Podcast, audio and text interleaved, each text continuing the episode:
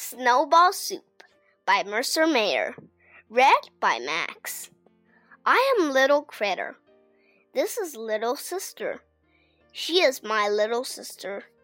That is Dog. He is our dog. Wow, look at all the snow. Dog likes snow. Little sister likes snow. I like snow too. We play in the snow.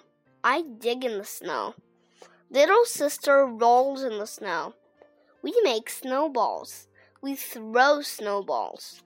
Oops, sorry, little sister. We make a snowman. We roll some big snowballs. One, two, three. One snowball on the bottom, the next one goes on top. This one goes on the very top. Ta da! Little sister puts on the hat. I put on the nose. Dog puts on the arms. Then we put on the eyes. Hello, snowman! Time for lunch, snowman. What does a snowman eat?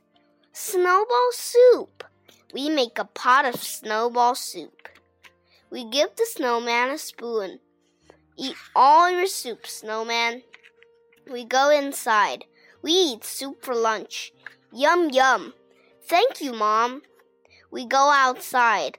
Oh no, dog is eating the snowball soup. Silly dog, snowball soup is not for dogs.